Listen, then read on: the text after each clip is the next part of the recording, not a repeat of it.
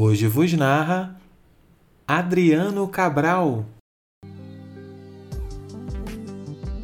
Que haja em seu coração vontade para recomeçar. E que não haja apenas vontade, mas também a coragem que você vai precisar. O fim de um ciclo pode ser o começo de um novo caminho. E nunca é tarde demais para recomeçar a luta pelos nossos sonhos. Sempre há outra chance.